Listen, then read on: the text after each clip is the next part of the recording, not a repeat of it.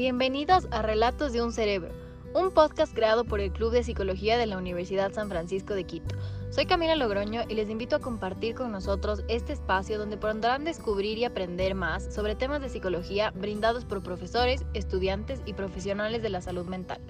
Para este nuevo episodio nos acompaña Mariel Pazmiño, profesora y coordinadora de Psicología y Educación en la Universidad San Francisco, con un PhD en Psicología Educativa. Ahora sí, toma un café, ponte cómodo y escucha tu cerebro.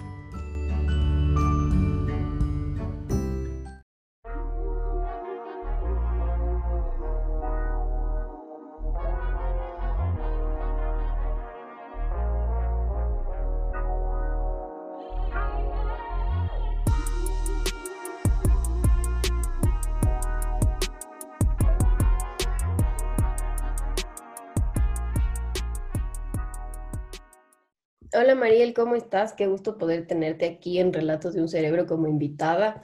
Antes de empezar, ¿nos podrías contar un poquito acerca de ti? Eh, hola Cami, gracias por invitarme, qué linda esta oportunidad. Bueno, yo soy profesora de la Universidad San Francisco, soy la coordinadora de la carrera de psicología. También estoy a cargo y dirijo la Clínica de Salud Mental de la Universidad San Francisco, que nace como una posibilidad de unir esfuerzos entre la carrera de psicología y sistemas médicos CIME para generar obviamente salud mental para nuestra comunidad. Yo tengo 41 años, tengo 12 años trabajando en la universidad y siendo profesora a tiempo completo. Yo estudié en la universidad, así como ustedes, hice un pregrado en psicología y educación. Hice esos dos majors y luego de eso hice algunos cursos de especialización, más que nada en terapia cognitiva conductual en España, en psiconcología, en psicología clínica infanto-juvenil, todo relacionado con tratamientos de ansiedad. A partir de eso hice una maestría también en la Universidad de Northeastern en Boston, es una maestría en psicología clínica y ahí realmente me especialicé en el tema clínico de tratamiento de pacientes. Tuve la suerte de poder ingresar a un internship en el Hospital McLean. El Hospital McLean es el, hospital psiquiátrico afiliado a la Universidad de Harvard y ahí recibí toda mi formación clínica. También tuve suerte de que la persona que me supervisó me asignaron en el pabellón de trastornos obsesivos compulsivos en ese entonces. Esto es ya unos 15 años. Y mm, comencé a aprender de este trastorno de estos pacientes y obviamente hice una gran relación con mi tutor, que él es una eminencia en el tema de los trastornos obsesivos compulsivos, terapia dialéctica conductual, terapia de aceptación y compromiso. Pero yo más que nada me enfoqué siempre en lo que es terapia de aceptación y compromiso y el trastorno obsesivo compulsivo.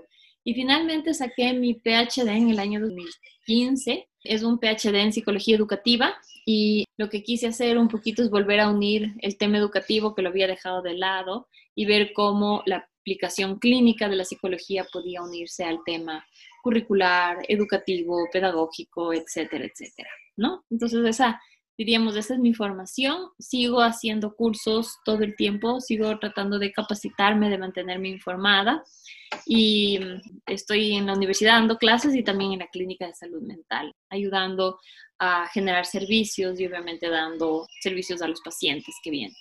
Gracias, Mariel. Qué chévere poder conocer un poquito más de ti. Y ya entrando un poco en el tema de hoy, ¿podrías empezar explicándonos un poquito más acerca de qué es la terapia de aceptación y compromiso? A ver, bueno, esta terapia fue desarrollada desde un marco, digamos, tanto filosófico como teórico, ¿no es cierto? Y es una intervención psicológica que utiliza obviamente estrategias de aceptación, de mindfulness, al mismo tiempo que utiliza compromiso y cambios en estrategias de comportamiento para incrementar la flexibilidad psicológica del paciente. Lo que quiere realmente esta terapia es lograr que el paciente genere una flexibilidad psicológica que lo aleje de trastornos mentales, ¿no? Y eso es lo que realmente estamos viendo todo el tiempo. Estudios científicos nos han demostrado que mientras mientras menos flexible es la mente del paciente, mayor probabilidad de generar en algún momento un trastorno mental. ¿no? Entonces, por esta razón, nosotros nos apegamos a, esta, a este marco teórico, digamos así, y apoyamos el tema de que la flexibilidad psicológica significa contactarse de cierta forma con el presente, ¿no es cierto? Totalmente en el momento, siendo un ser humano consciente ¿no es cierto? Y entender lo que la situación nos está ofreciendo y obviamente cambiar y persistir en un comportamiento que sea en servicio de los valores que tenga el ser humano. Entonces, a lo que vamos es, no todas las situaciones van a ser las que queramos, sin embargo, podemos movernos y comprometernos a generar acciones que nos lleven siempre alineadas a las cosas que para nosotros tienen significado, como son nuestros valores. Entonces, esta terapia es muy positiva porque no solamente genera cambios porque sí, sino que genera cambios porque necesito de esos cambios para lograr acercarme a mis metas, a mis objetivos y a los valores que tengo en mi vida. Entonces, es una terapia que requiere mucho compromiso del paciente, por eso llama la terapia de aceptación y compromiso.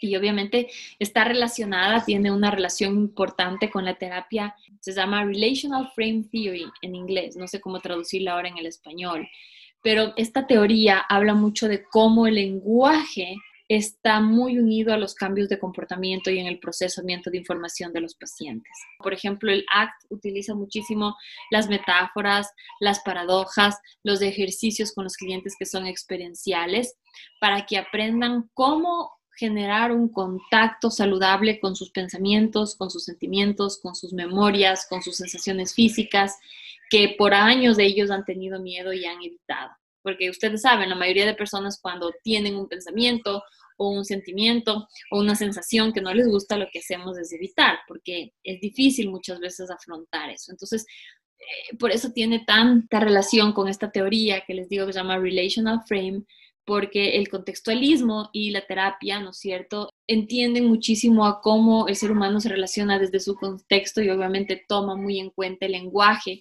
que es una herramienta importante para que los pacientes, ¿no es cierto?, puedan recontextualizar y aceptar los eventos privados que ellos tienen, desarrollar de cierta forma mayor claridad acerca de sus valores personales y comprometerse a cambiar su comportamiento cuando sea necesario, en las situaciones que sean necesarias. Entonces, esa es un poquito la información de dónde proviene, ¿no? Y cuáles son los orígenes del acto. Gracias, Mariel. ¿La terapia es específicamente para una persona que ya tiene el trastorno o hay formas en las que personas sin ser diagnosticadas de un trastorno o una persona, digamos, sin afecciones en el lado psicológico podría de alguna forma aplicar esta teoría en su vida? La terapia de compromiso puede ser utilizada en todo campo, en el campo organizacional, en el campo clínico, en el campo personal. Por darte un ejemplo, desde que yo aprendí esta teoría la aplico a mi vida personal no tengo ningún trastorno mental hoy por hoy, pero sin embargo me ayuda muchísimo cuando tengo miedo, cuando tengo ansiedad, cuando hay situaciones que me incomodan, porque mm, he aprendido muchas estrategias que te permiten darte cuenta que hay situaciones de las que no nos podemos librar, que hay sentimientos como por ejemplo es la ansiedad, que la vamos a tener para siempre y que obviamente debemos ser nosotros aquellos que nos adaptemos a la situación para poder generar situaciones que nos generen a nosotros placer, que estemos satisfechos con lo que hacemos y mejorar también nuestras relaciones personales. Entonces, una terapia que puedes aplicar a cualquier persona sin necesidad de que estas personas tengan un trastorno psicológico. Aparte de que esta terapia, por el compromiso que, que requiere y la aceptación y el, digamos, el enfrentamiento que, como tú dijiste, estoy dispuesto a enfrentar estos miedos o estas emociones que estoy sintiendo, ¿cuáles son las ventajas que tiene la terapia? A ver, primero que es una terapia que incorpora al ser humano en seis aspectos importantes, ¿sí? Eh, la terapia de acción y compromiso elabora lo que se conoce como un marco que se llama el Hexaflex. Sí, este Hexaflex es un complejo prácticamente, ¿no es cierto?, en esta terapia que busca abordar como procesos centrales de la terapia, seis temas importantes, ¿no? Entonces, el primero, por ejemplo, es este tema y es un beneficio grandote porque es el de aceptación, ¿no es cierto? Entonces, ¿qué enseñamos a las personas? Enseñamos que existe la posibilidad de aceptación como alternativa a una experiencia de evitación. Entonces, la aceptación involucra, ¿no es cierto?, una conciencia, ¿no es cierto?, una participación activa de cualquier tipo de evento de nuestra historia, sin necesariamente que nosotros queramos cambiar. Normalmente el ser humano trata de cambiar las cosas que no le gustan para que esté y estén de acuerdo a lo que él le gusta, ¿sí? Pero por ejemplo, los pacientes con ansiedad, ¿no es cierto? Se les enseña a sentir ansiedad como un sentimiento totalmente sin defensa, A los pacientes que, por ejemplo, tienen mucho dolor por algún tema crónico, ¿no es cierto? Se les da métodos que les ayudan a ellos a poder aceptar el dolor. Entonces, la aceptación, ¿no es cierto?, no es un fin en sí mismo, sino que la aceptación es una forma de lograr incrementar los valores que tú quieres en tu vida. Entonces, al aceptar las cosas que vienen y a vivirlas plenamente, logras encontrar estrategias que te ayudan a eh, lidiar con la situación y no te vuelves totalmente aislado por el miedo que tienes que enfrentar a una situación, a un sentimiento, a lo que sea. ¿no? Entonces, es uno de los principios fundamentales del arte. Hay otro que se llama la difusión cognitiva y esto habla de cómo nosotros muchas veces nos fusionamos con nuestros pensamientos. ¿sí? Entonces hay muchas personas que dicen, soy tonta, o yo no sirvo para nada, o soy miedosa, soy ansiosa, ¿sí? Y el hecho de que nosotros y el pensamiento seamos uno solo nos impide desarrollarnos como seres humanos. Entonces enseñamos un poquito a distanciarnos de los pensamientos. Y cuando la persona logra distanciarse del pensamiento, tiene otra perspectiva del pensamiento en sí. Entonces esto ayuda a muchísimas personas, ¿no es cierto? a cambiar la forma en que nos relacionamos con nuestros pensamientos, creando unos contextos, ¿no es cierto?, en el que nosotros podemos funcionar mucho mejor. Entonces, por ejemplo, tenemos un pensamiento negativo acerca de algo. Podemos fusionarnos con eso y hacerle la realidad en nuestra vida o podemos ver como que, de acuerdo, estoy pensando en esto, sin embargo, yo decido actuar de esta otra forma, o yo decido tomar esta decisión, o yo decido que este pensamiento que realmente es molestoso en este momento no le voy a poner atención porque tengo algo más importante que hacer. Te doy un ejemplo, un paciente con un trastorno obsesivo compulsivo tiene que lavarse 500, 60, 700 veces las manos hasta que se sienta bien y tiene su hijo presente que le dice, mami, juega conmigo, mami, juega conmigo. La persona está teniendo este pensamiento de debo lavarme las manos, debo lavarme las manos. Si no me lavo las manos, algo me va a pasar. Por otro lado, está conflictándose con su valor de ser una buena mamá. Entonces, si ella logra comprometerse y accionar de acuerdo a su valor, ella va a decir, ok, a pesar de que tengo este pensamiento de lavarme las manos, en este momento voy a sentarme a jugar con mi hijo y voy a dejar eso de lado. Este tipo de acciones comprometidas a valores refuerzan una cantidad de circuitos a nivel de nuestro cerebro. Entonces, las probabilidades de que mientras más hago y más me dirijo hacia mis acciones, menos hago caso a esos pensamientos que tratan de fusionarse conmigo e impedirme que yo me desarrolle de una forma óptima, por así decirlo. Ese es el segundo principio importante de lo que es el ACT. Ahora tengo cuatro más que te los voy a decir igual rapidito. Hay el yo como contexto, en el sentido de que nosotros somos tan solo la forma en que vemos todas nuestras experiencias y toda nuestra historia no se queda pegada a nosotros como para decirnos si algo malo nos pasó, seguimos siendo eso para siempre, el cuarto proceso de este Hexaflex, que se llaman los valores, que son las cualidades que nosotros decidimos a las que nos vamos a alinear y con las que vamos a trabajar por nuestra vida. Y finalmente está la acción comprometida. Sí, la acción comprometida dice, ¿no es cierto?, que a pesar de que hay algo que me moleste mucho, algo que me impida, yo me voy a comprometer con realizar estas acciones que me llevan hacia un mejor lugar y que me hacen sentir mejor. No es algo que solo lo utilizan pacientes que tienen problemas, pero muchas veces te gana la pereza y no tienes un trastorno mental, pero simplemente te comprometes con tu valor de ser una buena estudiante y hacer tus deberes y no dejar que esa pereza, ¿no es cierto?, te invada y te obstaculice las cosas que tienes que hacer. Gracias, María. Y por ejemplo, en el otro lado de las desventajas, por ejemplo, ¿qué pasaría si un paciente no está comprometido o aún no ha llegado a un nivel de conciencia de querer aceptar y generar un cambio? Entonces, ¿qué se hace, por ejemplo, con las desventajas o con las personas que no están comprometidas con generar un cambio?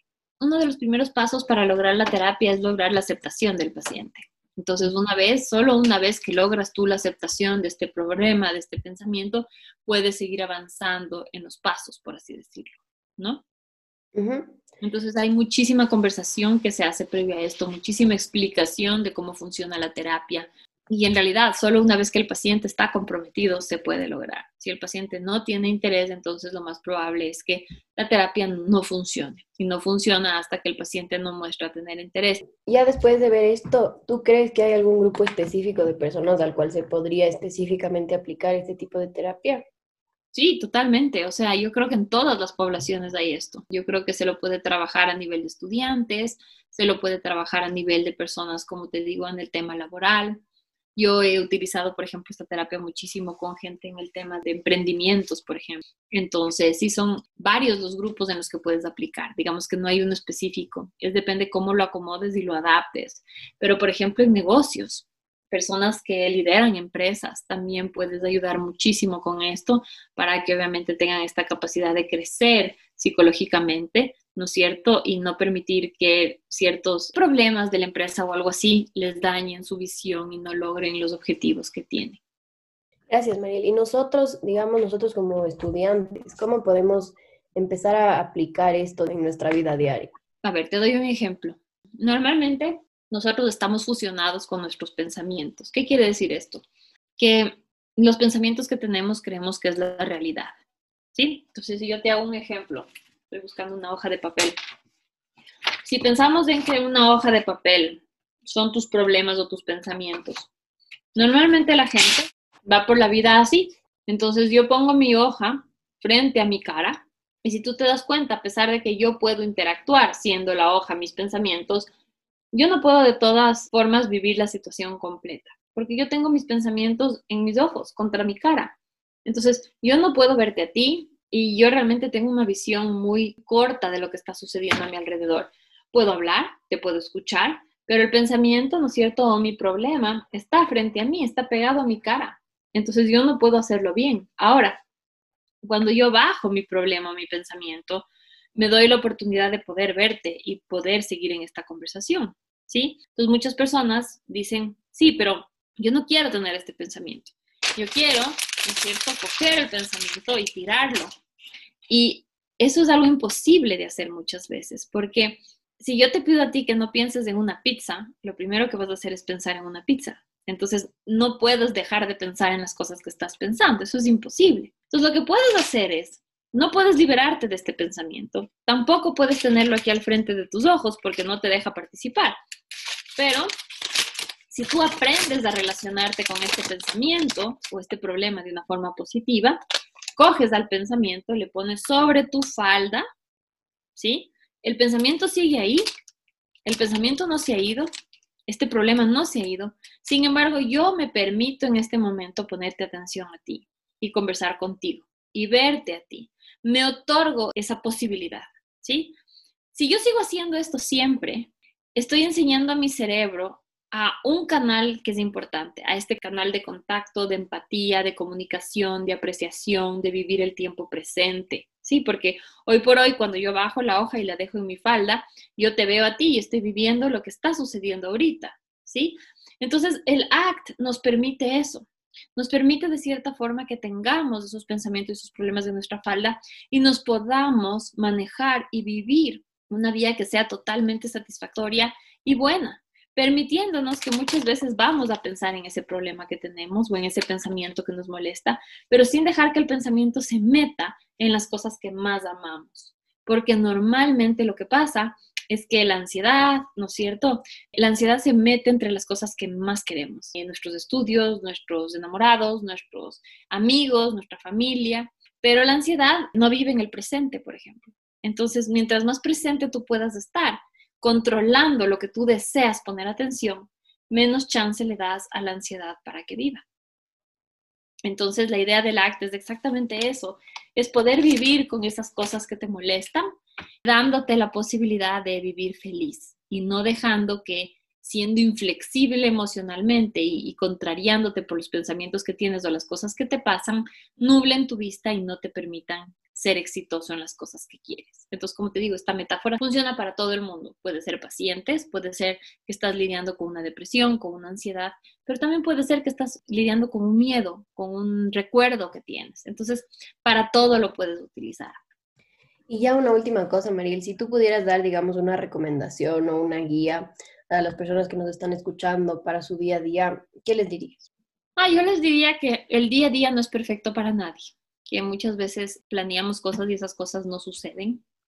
Pero sin embargo, eso no debe ser una razón para desilusionarnos, para ponernos bravos, para angustiarnos, sino que debe ser una razón para buscar acciones o comportamientos que nos permitan, a pesar de ser felices. Entonces, yo creo que en esta vida hay mucho de cuánto puedo hacer yo y cuánto voy a dejar que mis emociones me dominen.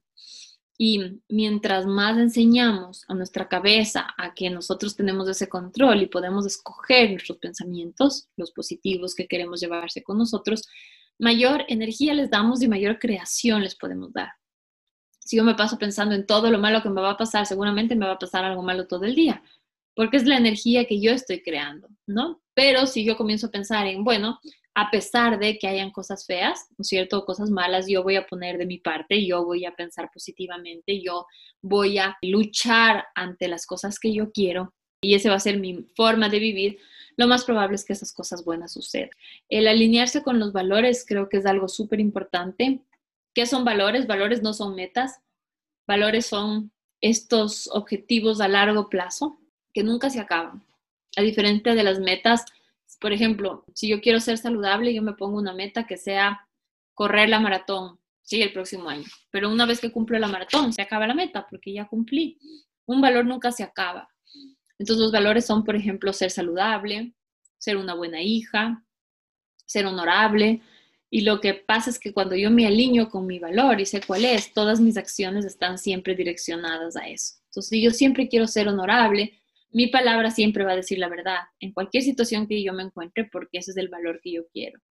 Si yo quiero ser una buena hija, mis acciones siempre van a ser de una buena hija. Voy a estar pendiente de mi mamá, voy a desearle buenas cosas.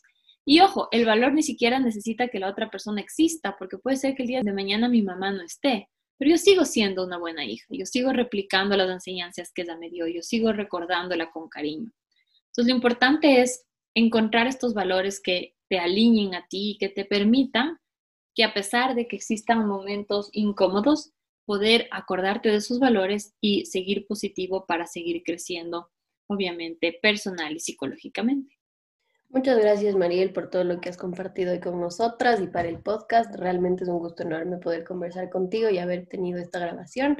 Esperamos poder tenerte pronto en otro episodio. Gracias, Cami. Gracias por invitarme y espero que, bueno, todo lo contado aquí les sirva para que comiencen a meterse un poquito en este tema y obviamente cuando quieran pueden escribirme o preguntarme. Así es que gracias por dejarme participar.